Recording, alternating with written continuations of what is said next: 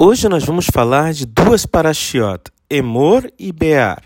E por quê? Porque na semana que eu deveria ter falado de Emor, infelizmente eu fiquei muito gripado e não pude fazer a gravação. Mas como nada acontece por acaso, se você ficar comigo até o final, vamos ver que as duas têm uma ligação muito linda. A Parashá Emor começa nos contando sobre as leis sacerdotais. Para que é importante isso estar na Torá? Veja bem, Imagine que este mundo é uma grande empresa e que Deus é o presidente.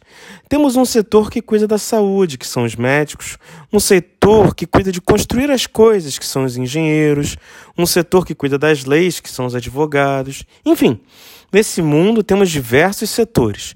Mas quando queremos ir falar com o presidente, vamos através do setor dos sacerdotes. Sendo assim, eles têm que saber como se portar perante o presidente desta empresa, que é o nosso mundo. Mas uma parte que chama atenção na Paraxá é quando fala-se sobre sacrifícios. Vou me focar aqui na parte de animais. Não era permitido oferecer um animal defeituoso. Por quê? Será que Deus precisa que os animais sejam perfeitos? Vejamos. Uma parte da Paraxá nos diz que não se podia separar um animal recém-nascido de sua mãe para oferecê-lo em sacrifício. Só por isso vemos que Deus é misericordioso.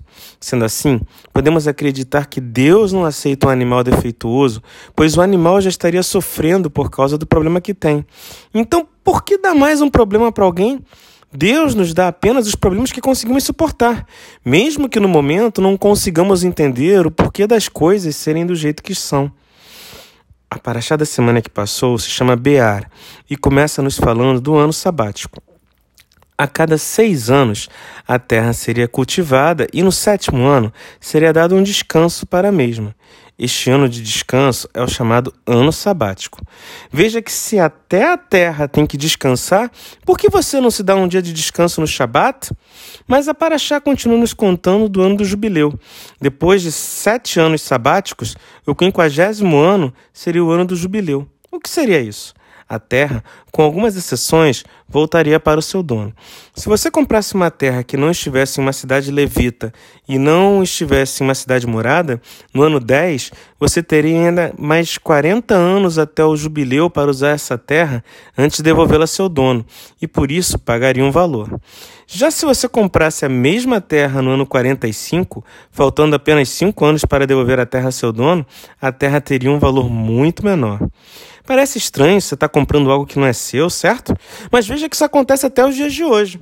Por exemplo, você pode achar que quitando as prestações da sua casa ela é sua, mas você não pode se esquecer que sua casa está no terreno da cidade, do estado, da União, e que se você não pagar certos impostos, por exemplo, você pode perder a casa. Mas o ponto que chama mais atenção nessa paraxá é quando Deus, por algumas vezes, fala que você não deve quebrar o espírito de seu irmão. E o que seria isso? Vou dar uma resposta bem atualizada. Suponha que seu filho, filha, neto neta queiram passar a comer kosher. Você não deve dizer que isso é besteira e que antigamente não tinha nada disso. Não lhes quebre o espírito. Se seu filho, filha, neto neta dizem que querem tentar fazer o Shabat, nem que seja apenas desligando a TV durante o jantar da sexta-noite, não lhes diga que é besteira e que você tem que ver a novela ou o telejornal. Não lhes quebre o espírito. Se alguém tem um sonho, mesmo que você não acredite nele, não lhes diga que o sonho é bobagem não lhes quebre o espírito. Mas com tantos problemas, será que Deus já não estaria quebrando o espírito de alguém ao dificultar essa pessoa de comer kasher ou cumprir Shabat? A resposta a gente pega emprestado do que aprendemos na Parasha Emor. Deus não dá nenhum problema que não sejamos capazes de resolver. Por isso, Ele com certeza não está nos quebrando o espírito, mas sim fazendo de tudo para que fortaleçamos o nosso espírito que você possa ter todos os seus problemas resolvidos e que seu espírito seja reforçado para que, se Deus assim desejar e permitir, eu possa estar com você ao final do próximo Shabat, falando da paraxá da semana que passou. Meu nome é Jacques e esta foi mais uma mensagem para você. Shavuot Tov!